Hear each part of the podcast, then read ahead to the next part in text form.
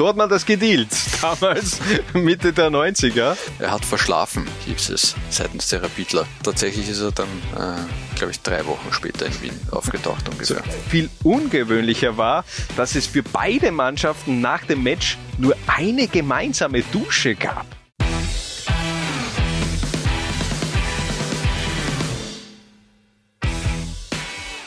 Lowlines paniert, heutiges Thema, die legendärsten Promi-Transferkracher der österreichischen Bundesliga und den Start macht dabei ein Russe, der in Tirol sesshaft wurde. Harald, wer ist das? Stanislav Tschetschesow, legendärer Tormann wechselte mit 32 Jahren von Spartak Moskau nach Innsbruck und es war wirklich eine sehr erfolgreiche Ära, die er da auch mitgeprägt hat. Zwei Tage vor Heiligabend ist der Transfer dann final eingefädelt worden und der damalige FC Tirol-Präsident äh, Bodenseer hat es als Riesenchristkind für uns alle bezeichnet, diesen Wechsel. Und tatsächlich mit dem Stani sind die Tiroler dreimal österreichischer Meister geworden. Von 1996 bis 2002 trug er das Trikot der Tiroler. Aber was man so ein bisschen auch vergisst, ich meine, wie gesagt, er war schon 32 Jahre alt. Der hatte auch eine wirklich durchaus erfolgreiche Zeit vor seinem Österreich-Engagement. Ja, vor allem äh, im Tor von Spartak Moskau ist er zweimal Sowjetmeister und zweimal russischer Meister gewesen, hat er noch für die Sowjetunion im Nationalteam gespielt und dann danach äh, für Russland im Nationalteam gespielt. Der war bei zwei Weltmeisterschaften dabei, äh, war bei zwei Europameisterschaften dabei. Also das war einer der, der größeren Torhüter in der russischen Geschichte.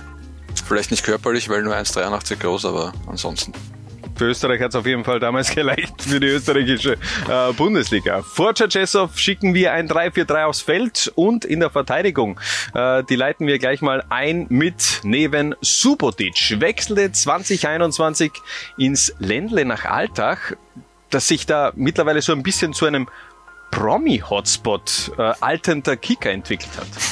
War bei weitem nicht der erste, wenn ich mich an Obasi erinnere. Wen haben wir noch gehabt? Ailton, Elias, ähm, Sidney Sam. Sidney Sam, ja. Äh, Neven Subotic war auch da. Er war auch da, er hat jetzt keinen bleibenden Eindruck wirklich hinterlassen. Da war eher der, die Transfervermeldung, das war schon das große Highlight. Sportlich war er im Grunde eben schon am, eher am absteigenden Ast, ist auch aus der türkischen Super League gekommen von Denis Lisboa, wenn ich das richtig äh, ausspreche. Mhm. Und hat dann im Grunde aber nur zehnmal für die Altacher gespielt, keinen Treffer erzielt, nur ein Eigentor gegen den Lasker dazu äh, verbuchen und das war's dann. Also die größte beste Zeit, die hatte damals eben beim BVB zweifacher Meister unter Jürgen Klopp und dann eben auch noch das Champions League Finale 2013 gegen den FC Bayern, das ja dann schlussendlich auch verloren wurde, aber trotzdem ganz große Ära, die er da mitgeprägt hat im Pott. Unterm Strich kann man nicht viel mehr von Subotic also sagen. Anders sieht die Situation bei unserem nächsten Kicker aus, denn das war im Grunde die Legende der 90er Jahre. Fußballerisch, aber auch optisch. Trifon Ivanov. Ich glaube, in Österreich kennt jeder Mann, äh, der sich, oder jeder Mensch, der sich für Fußball interessiert, äh, Trifon Ivanov, wenn man ihm ein Foto zeigt, oder? Ja, weil mein, sein Foto ist ja damals schon 1994 um die Welt gegangen, sein Panini-Pickel, das hat ja äh, dann schon auch Kultstatus erlangt und äh, er hat ja dann im Grunde auch mit der Nationalmannschaft Bulgariens hat er auch richtig abgeliefert bei dieser WM in den äh, USA. Ist er Vierter geworden, hat er wirklich auch eine goldene Ära des bulgarisch, bulgarischen Fußballs mit einem äh, Stojkovic, äh, Stojkovic, Stojkov mitgeprägt und äh, Letschkow auch, ja. Dann kam es zu diesem doch sehr Orgentransfer nach Wien, muss man sagen. Ja, ist damals aus der, aus der Schweiz gekommen, dann letztendlich war davor bei Xamax Neuchâtel ähm, und war schon eine Sensation, dass Trifon Ivanov da äh, für den SK Rapid äh, zu gewinnen war. Äh, unter anderem ja auch deswegen, weil er in seiner Heimat schon zwei Tankstellen besessen hat. Und äh, daher Nusa, der äh, Avanti-Tankstellen-Großmeister Österreichs, wie auch immer man das bezeichnen mag, ähm, da er als Privatsponsor mit aufgetreten ist und den Transfer eingefädelt hat, der sich dann doch äh, ziemlich in die Länge gezogen hat am, am Anfang. Also die, die erste Agenturmeldung, die wir zu dem Thema gefunden haben, äh, da, ich zitiere, ist gestanden, nach Trifon Ivanov, an dem die Grün-Weißen ebenfalls interessiert sind, hielt man zu Beginn vergeblich Ausschau. Er hat verschlafen, hieß es seitens der Rapidler. Tatsächlich ist er dann äh, glaube ich, drei Wochen später in Wien aufgetaucht ungefähr. So, diese Disziplinlosigkeit hat sich ja so ein bisschen auch wie ein roter Faden durch seine Ära bei Rapid gezogen. Ist ja dann auch eher ein unrühmliches Ende geworden, äh, gewesen mit dem Abschied. Da war Ernst Dokobild dann nicht mehr wirklich amused mit äh, den Aktionen von Trifon Ivanov auf dem Platz, aber auch abseits. Ähm, dennoch hat er auch eine extrem erfolgreiche Zeit bei den Hütteldorfern mitgeprägt, ist Meister geworden 1996 und eben auch äh, Teil dieser legendären Truppe gewesen, die 1996 eben auch ins Finale des Cup der Cupsiegerbewerbs eingezogen ist. Da hat man dann im Finale gegen PSG den kürzeren gezogen. Trifon Ivanov ist äh, später noch für zwei andere Wiener Vereine aufgelaufen. Was? Wirklich? Da war noch was, für ja. den FK Austria Wien, da hat er, wenn ich mich recht erinnere, mit Herbert Gager die schnellste Innenverteidigung äh, Europas gebildet. Ähm, und dann später auch noch für den äh, FAC und tatsächlich auch noch für den FAFAC zwischendurch. Im Grunde äh, bitteres Ende 2016, dann viel zu früh verstorben, Trifon Ivanov mit 50 Jahren, aber seine Geschichte leben natürlich auch heute noch weiter. Einen Platz haben wir in der Dreierabwehrkette noch offen und den bekommt Milan Fukal. War 2008 der Königstransfer der Kapfenberger und das war mehr als ein Kurzaufenthalt in der Obersteiermark. Das war, und ich glaube, so viel kann man schon spoilern, ähm, einer der wenigen dieser, dieser ganz großen Namen, die nach Österreich gekommen sind, die auch langfristig äh, ihre Leistung gebracht haben also von 2008 bis 2011 äh, in Kapfenberg unterwegs gewesen, 93 Spiele gemacht, damals Kapfenberg in die Bundesliga aufgestiegen und das war eben wirklich so der, der spektakulärste Neuzugang, den man da ähm, verzeichnen hat können. Das war sogar ein einziger HSV-Rekordtransfer, wechselte damals 2000 für die fürstliche Summe von 2,9 Millionen Euro von Sparta Prag äh, zu den Hanseaten und eben dann ein paar Jahre später zu den Kapfenbergern. Ähm, was man so ein bisschen auch vielleicht vergessen hat, der kehrte 2013 wieder zurück. Der blieb nämlich für fünf Jahre im Unterhaus bei Esternberg in der Landesliga und hat da so ein bisschen auch seine Fußballerkarriere ausklingen lassen. Mehr gibt's dazu nicht zu sagen, Harald, äh, ehemaliger EM-Teilnehmer. Äh, wir switchen von der Abwehr ins äh, Mittelfeld und starten dort mit einem Welt- und Europameister Thomas Ike Hessler. Mit 37 Jahren kam er nach Österreich, um Austria Salzburg zu retten. Tat er dies auch, Harald? Äh, gewissermaßen, ja. Ähm, erstens einmal Welt- und Europameister, der hat über, über 100 Länderspiele für Deutschland bestritten. Ähm, als er damals zu Austria Salzburg gekommen ist, da haben sie eine okay Niederlagenserie hingelegt, glaube ich, zum, zum Saisonstart. Sechs, sechs Niederlagen sechs. in sechs Spielen. Ja.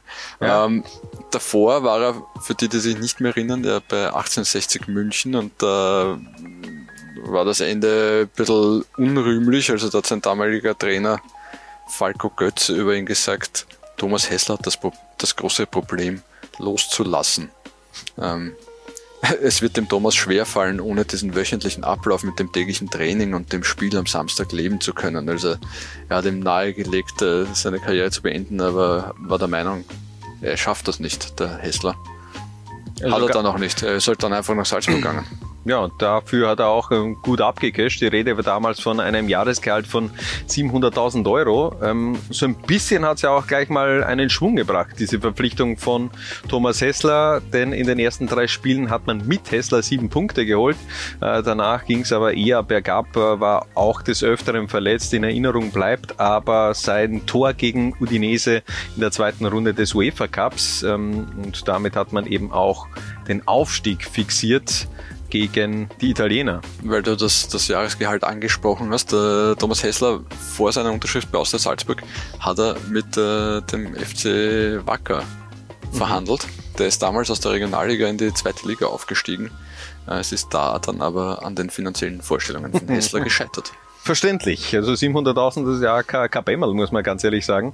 Ähm, aber trotzdem eben auch eine ganz große Legende, die damals in Österreich aufgelaufen ist. Weiter geht's in unserer Ansapanier mit dem wohl bislang letzten wirklichen Weltstar der österreichischen Bundesliga, Dejan Savicevic. Hütteldorf stand 1999 Kopf, als der 32-Jährige nach Wien wechselte. Was war das für eine Zeit? Keine glorreiche im österreichischen Fußball grundsätzlich. Ähm, Dejan Savicevic, äh, davor ja Riesenstar beim, beim AC Milan, ist dann äh, im, im Sommer, bevor er in Hütteldorf gelandet ist, in seine Heimat zurückgekehrt zu, zu Roter Stern Belgrad und war nicht so leicht zu überzeugen, davon nach Hütteldorf zu wechseln. Also zuerst war man sich im Grunde einig, dann hat sich Savicevic Bedenkzeit erbeten. Er hat gemeint, seine Frau will jetzt eigentlich nicht mehr die Kinder ja, mit den Kindern nach Wien übersiedeln, sondern äh, in der Heimat bleiben. Und dann war Rapid-Manager Ebner ähm, in, äh, in äh, was damals noch Jugoslawien? Nein, natürlich nicht mehr. Ähm, Montenegro höchstwahrscheinlich, in, in oder? Montenegro oder sie waren in Belgrad, das äh, schließt mhm. sich mir nicht ganz ist bis 1 Uhr in der Früh, äh, hat er mit Savicevic und äh, dessen Manager äh, Tatalovic verhandelt. Äh, da sind nämlich dann auf einmal plötzlich noch einmal äh, finanzielle Forderungen aufgetreten, die bei der letzten Einigung nicht mehr, von denen noch keine Rede war. Ähm, am Sonntagvormittag wollte dann Ebner zurück nach Wien fahren, hat äh, schon erklärt, der passt, Transfer gescheitert, das wird nicht stattfinden. Ähm, während er dann versucht hat, Benzin aufzutreiben, hat sein Telefon geklingelt und es ist dann doch noch Einigung erzielt worden. Ja, und das war schon auch ein wichtiger Transfer damals für die Rapidler, die im Grunde im Offensivspiel kreativlos agiert haben. Damals Ende der 90er, das hat sich dann eben aber auch in den Jahren mit Savicevic immer wieder gezeigt, denn äh, das Problem bei Savicevic war waren eher die Spiele, die er eben nicht absolviert hat. Und das waren doch einige, war er immer verletzungsbedingt äh, passen hat müssen.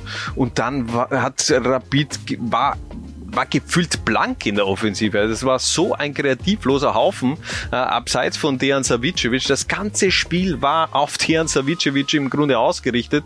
Und ich finde noch immer das beste Beispiel, so ein entscheidendes Spiel damals, wann war es, ich glaube eh 1999 oder 2000 gegen Sturm Graz, wo man im Grunde mit Savicevic in die Partie gegangen ist. Nach elf Minuten hat man 2 zu 0 geführt, dann hat sich Savicevic verletzt und man hat die Partie 3 zu 2 noch verloren. Und da war man im Grunde in diesem Titelrennen gegen Wacker Innsbruck oder den FC Tirol äh, dann auch draußen. Das war irgendwie, finde ich, so bezeichnend für diese Ära von, von Rapid unter Dejan Savicevic. Aber ganz ehrlich, change my mind, Harald, aber für mich ist Il Genio der kreativste Kicker, der jemals in der österreichischen Bundesliga gekickt hat. Sag mir einen kreativeren. Ich habe jetzt, äh, wir haben vorher darüber gesprochen, mhm. ich habe sogar gesagt, vielleicht sogar der Beste, aber er ist für mich der kreativste Kicker, der jemals in der österreichischen Bundesliga gespielt hat. Kreativität war Jalminia schon auch äh, nicht so schlecht unterwegs. Ja, ja, okay, aber der, man das von den Skills her, Jalminia, aber von der Kreativität, das Auge, Spielintelligenz, ähm, Räume zu sehen, da hat es keinen besseren. Da hat es davor und danach keinen. Davor tue ich mir schwer, aber danach hat es keinen besseren gegeben. Das diskutieren wir noch ein anderes Mal. Mm. Ähm, von, für, mich bleibt äh, bei Dejan Savicevic immer noch ein Zitat über aus seiner Zeit in Österreich die Maschine kann den Schmerz nicht sehen. ja, bei seinem Debüt ähm, kamen über 10.000 gegen Aufsteiger Schwarz-Weiß Bregenz und es gab auch ein Trikotproblem, denn man hatte einfach noch keine Trikots mit äh, der Beflockung Dejan Savicevic. Das war, glaube ich, Anfang Juli und man wurde da vertröstet auf Mitte August. Also auf das war man, glaube ich, einfach auch nicht vorbereitet. Aber wie gesagt, Dejan Savicevic, ein ganz großer Kicker der 90er Jahre, Champions League-Sieger mit Milan, Europapokal der Landesmeister-Sieger mit Roter Stern Belgrad und dann eben um die Jahrtausendwende seine Karriere in Wien-Hütteldorf ausklingen lassen. Neben Savicevic geht's gleich prominent weiter. Giuseppe Giannini war 1996 im Grunde der Königstransfer von Sturm Graz, beziehungsweise genauer gesagt, wenn man ehrlich ist, von Hannes Kartnick. Äh, der Wechsel, der schlug wirklich auch hohe Wellen, nicht nur in Österreich, sondern auch in Rom. Ja, die haben das nicht so geil gefunden, dass äh, Giuseppe Giannini äh, herumverlässt. Der war 15 Jahre im Grunde bei den, den Profis. Hat gemeinsam äh, mit Herbert Prohaska einen Titel geholt für die Roma. Wahnsinn. Eigentlich ein Wahnsinn. Keinen Scudetto, aber Coppa Italia hat er eben dreifacher Cupsieger in Italien geworden mit der AS Roma. Aber dann hat er sich scheinbar zerstritten mit dem damaligen Roma-Präsidenten Franco Sensi und dann kam es eben zu dieser einmaligen Chance, einen damals ja wirklich einen legendären italienischen Fußballer nach Österreich zu lotsen und dann gab es eben wirklich diesen Tausch, das prachtvolle Stadio Olimpico gegen die doch eher rustikale Grum. Ja, äh, wie du sagst, ich meine, der war bei der, bei der Heim-WM 1990 war der Stammspieler Italiens, der hat fast 50 Länderspiele für Italien gemacht, also Giuseppe Giannini war schon eine, eine große Nummer. Ähm, hat dann auch zum, zum Einstand äh, dem Kartner gleich versprochen, ich will Sturm zum ersten Titel verhelfen. Ähm, Supercup-Sieger sind sie gleich geworden. Genau, großartig, ja. Ähm, und darum ein bisschen zu, zu erklären, das ist ja in Wahrheit noch gar nicht so lang her, aber wie, der, wie die Dinge damals so geregelt wurden, war ähm, ein Teil der Vereinbarung bei dem Transfer, dass es ein Abschiedsspiel äh, äh, gegen die AS Roma gibt äh, von Sturm Graz und äh, alle Einnahmen Giuseppe Giannini dann behalten darf. Das Spiel hat aber nie stattgefunden. So hat man das gedealt, damals Mitte der 90er. Aber auch, weil Giuseppe Giannini äh, bei weitem nicht so lange in Graz geblieben ist, wie ursprünglich vereinbart. Ja, es hat auch überhaupt nicht funktioniert. Also äh, Giuseppe Giannini war ein prominenter Transfer, aber der ging eben auch in die Sturmgeschichte als, als astreiner Transferflop ein. Also der hat im Grunde einfach nicht funktioniert, hat auch Ivica Osim damals schon so ein bisschen kommen sehen, der bei, der damals bei seiner Ankunft eben auch richtig in Osim-Manier geantwortet hat, naja, einen Vettel wird Giannini nicht ersetzen können. Äh, zur Info, Arnold Vettel damals in dieser Sommertransferphase zum FC Porto gewechselt und dann hat es eben diesen, diese Lücke gegeben, die Giuseppe Giannini ähm, ersetzen sollte bzw. auffüllen sollte und das hat eben dann nicht ganz äh, funktioniert und äh, ich habe es schon angesprochen, Grum statt Stadio Olimpico gibt eine ganz äh, nette Anekdote aus dem Buch Mythos Grum Sturm, 100 Jahre Stammplatz. Da hat er der Giuseppe Giannini über die legendäre alte Wirkungsstätte von Sturm Graz Folgendes gesagt. Die Umkleidekabine war nicht so bequem. Ich musste meine Sachen an einem Nagel statt an einem Kleiderbügel aufhängen. Der wurde für mich neu reingeschlagen, weil alle anderen Plätze in der Kabine bereits belegt waren. Viel ungewöhnlicher war, dass es für beide Mannschaften nach dem Match nur eine gemeinsame Dusche gab. Naja. ja. Solange das Wasser warm war, meine Güte. Was, ähm, aber wirklich beim, beim Grazer Derby haben sich dann wirklich der, die Sturm- und die GRK-Kicker unter der Dusche wiedergefunden? Also solange ich Unterhaus Fußball gespielt habe, war das gang und gäbe. Was, wirklich? Ja. Okay, sogar in der, in der Jugend hatte ich äh, zwei verschiedene... Was? Ohne Scheiß? Ja.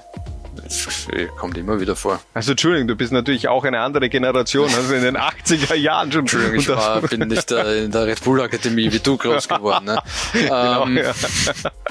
Ähm, ja, jedenfalls die, die Liebe zwischen Hannes Kartnick und Giuseppe Giannini hat sich ja dann auch äh, relativ schnell erledigt gehabt einmal. Da hat es im, im, Frühjahr dann ein Interview gegeben, das äh, im News von Giuseppe Giannini äh, wo er gesagt hat, der will eigentlich äh, im Idealfall sofort weg und hat äh, zur Mentalität der Österreicher Engstirnigkeit zum Quadrat gesagt.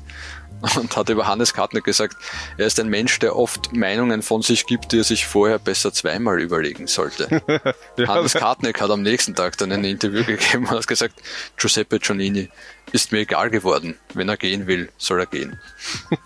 Und er ist dann auch gegangen im Sommer 1997. So, äh, wir machen weiter, denn wir haben auch einen Ballon d'Or Gewinner in, im Angebot. Äh, Oleg Blochin komplettiert nämlich unser Mittelfeld der Ukraine.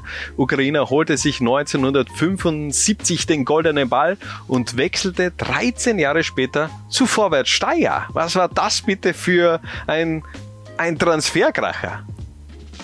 Völlig absurd. Also, ich mein, Oleg Blochin ist, was der für den ukrainischen Fußball ist, glaube ich, braucht man niemanden, niemanden erklären, ja, wenn gleich es dann äh, zu seiner aktiven Zeit ja noch Teil der, der UdSSR war. ähm, für die er über 100 Länderspiele absolviert hat, der ist viel mehr Dynamo Kiew-Legende als der geht eigentlich gar nicht mehr. Ich glaube, der hat über 266 Tore hat er geschossen für Dynamo Kiew. Und war dann ja erst äh, der dritte Sowjetfußballer, der in den Westen wechseln durfte. Und äh, kurioserweise der dritte, der in Österreich gelandet ist, nach äh, Anatoly Sinchenko und Sergei Schablov Schablo, die beide bei Rapid gelandet sind. Und Rapid wollte ja Oleg Blochin auch unbedingt verpflichten, aber Vorwärts Steyr hat das Rennen gemacht. Äh, Oleg Blochin hat davor in äh, Linz, glaube ich, bei einem, was war das, Promi, Altherren, weiß nicht, Altstar Fußballturnier mitgespielt. Äh, das hat, äh, dieses Turnier hat einen Sponsor, nämlich äh, Möbel Leiner. Und der war gleichzeitig Hauptsponsor von Vorwärts Steyr. Und dann eben hat eben auch Spielerberater Robert Tiche auch noch eine Rolle gespielt und dann haben sie wirklich diesen Transfer-Coup wirklich unter Dach und Fach gebracht und dann wechselte ein ehemaliger Ballon d'Or-Gewinner 1988, um das eben auch nochmal einzuordnen. 1974 hat äh, den Ballon d'Or äh, Johann Cruyff gewonnen, ein Jahr nach Oleg Blochin Franz Beckenbauer. Also um das eben auch diesen Status von Oleg Blochin wiederzugeben, ähm, das war eben damals eben auch nicht so einfach aus der UdSSR nach Europa, also in den Westen zu wechseln. Er hat das damals auch so begründet. Er wollte schon auch in seiner Zeit früher mal zu einem größeren Group wechseln, aber das war nicht wirklich möglich, denn er hätte im Grunde vollständig äh, emigrieren müssen und seine Familie und äh, zurücklassen müssen und im Grunde wäre damit auch seine Nationalteamkarriere zu Ende gewesen. Also das war damals eben auch eine komplett andere Epoche und ähm, trotzdem natürlich legendär dann dieser Wechsel von 1988 bis 1989 dann bei Vorwärts Steyr finde es auch noch immer geil. Der war vor ein paar Jahren dann auch in Steyr, als er ins, in die Jahrhundertelf gewählt worden ist. Und der hat über die Wirkungsstätte von Steyr gesagt, viel hat sich nicht verändert. Und hat er im Grunde auch recht, diesen, diesen Kultstatus des Steyr-Stadions, das hat man sich ähm, aufrechterhalten um noch einmal zu, zu verdeutlichen, der ist ja 89 hat er Steyr dann verlassen und dann hat es ein Abschiedsspiel gegeben aus der Sowjetnational 11. Äh, in Kiew haben sie gegen eine Weltauswahl gespielt vor über 100.000 Menschen.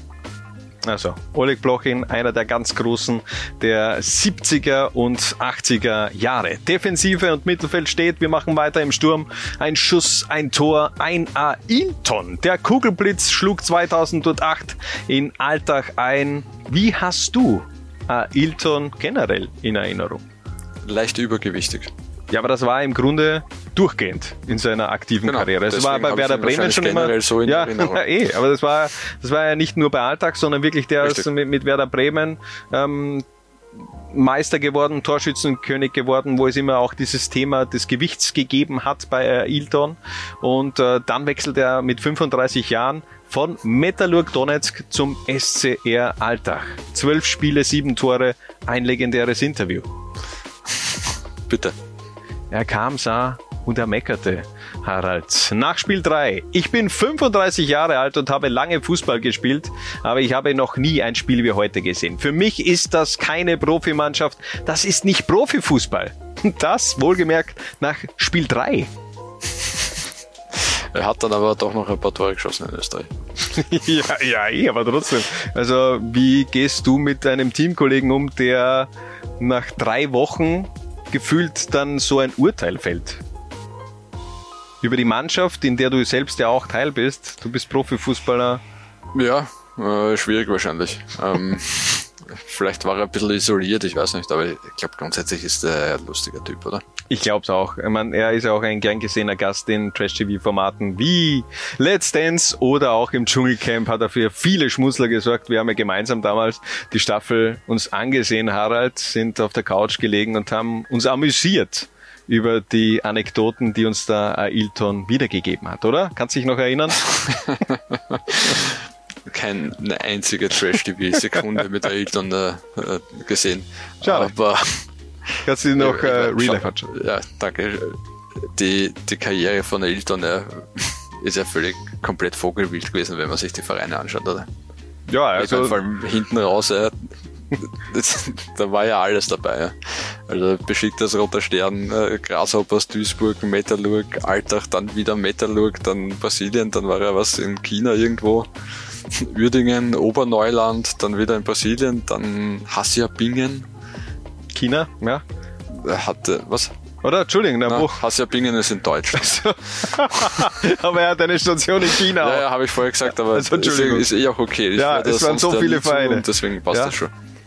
Ja, also sagen wir so, ähm, nach seiner drei, äh, Zeit bei Werder Bremen ist es eher bergab gegangen mit Ailton. Also der Transfer, dieser Move damals, ich glaube es war Schalke, ähm, gab ein wunderschönes Foto von Ailton auf einem Pferd äh, mit Schalke-Trikot. Und äh, ich glaube, ab diesem Foto ist es bergab gegangen bei Ailton, aber dennoch eben absolute Kultlegende im deutschsprachigen Raum. So, machen wir weiter. Neben Ailton machen wir nämlich mit einem fünffachen Torschützenkönig La Ligas weiter, Hugo Sanchez. Der wechselte mit 37 Jahren vom, äh, zum FC Linz und das wohlgemerkt in die zweite Liga. Das wäre gefühlt in etwa so, als würde heute Karim Benzema zum GAK wechseln. Und einmal mehr, beziehungsweise es hatte auch Jürgen Werner seine Finger im Spiel. Richtig. Äh, Fünfmal in Folge Torschützenkönig in der Liga gewonnen. Für Atletico und Real. Also Komplett krank. Ja. irre. Ähm, und äh, hat dann mit seinem, war damals äh, dann in seiner Heimat in Mexiko bei Atlante äh, engagiert. Die haben eine Österreich-Tournee gemacht, unter anderem gegen den Lass gespielt und äh, da dürfte dann, dürften dann die FC Linz-Verantwortlichen sich gedacht haben, Den. Frauen kosten nichts, ne? Ja, hat sich eben auch Jürgen Werner. Also der hat da, glaube ich, auch die Kontakte so ein bisschen dann auch geknüpft. Und äh, dann kam es zu, zu diesem Transfer. Genau. Und äh, offenbar hat äh, ja, eigentlich die eine Sportagentur das alles, alle Kosten übernommen, nur die, die Wohnung und das Auto musste der FC Linz zahlen. Also ist man eigentlich sehr gut ausgeschieden, sehr guter Deal. Und ein Highlight habe ich noch gefunden, Ja. Entschuldigung. Bitte. Äh, damaliger FC Linz-Trainer Heinz Hochhauser Der hat keinen Bock auf ihn gehabt. hat in der Kabine eine Umfrage gemacht äh, von seinen Spielern, ob das okay ist für sie, wenn Hugo Sanchez kommt. Und zwei junge Stürmer haben nicht aufgezeigt. Ronny Brummeier, oder? Ich weiß, es ist nicht übermittelt. Ach so, Ähm, okay. Aber Ronny also wir- damals eben auch im Kader vom FC Linz. Also der war im Grunde der, der Star-Stürmer nach dem Abgang von Christian Stumpf, mit dem man ja eigentlich wieder, glaube ich, den, den Wiederaufstieg angepeilt hätte. Der wechselte dann aber zu Rapid und dann hatte man eben noch einen Platz offen, den hat dann eben Hugo Sanchez eingenommen. Ja, schon. Äh, 500 Leute beim ersten Training. Ja. Aber so der ganz große Hype ist dann gefühlt auch ausgeblieben, denn ähm, bei einer Auswärtspartie beim VfB Mödling damals kamen nur 200 Zuschauer. Also das war eben auch eine sehr triste Kulisse für einen ehemaligen Weltstar, wie es Hugo Sanchez war. Zum Abschluss unserer Ansapanier darf er natürlich nicht fehlen. Weltmeister und Spieler der WM 1978, Mario Kempes, der war gar nicht mal so alt, als der nach Österreich kam.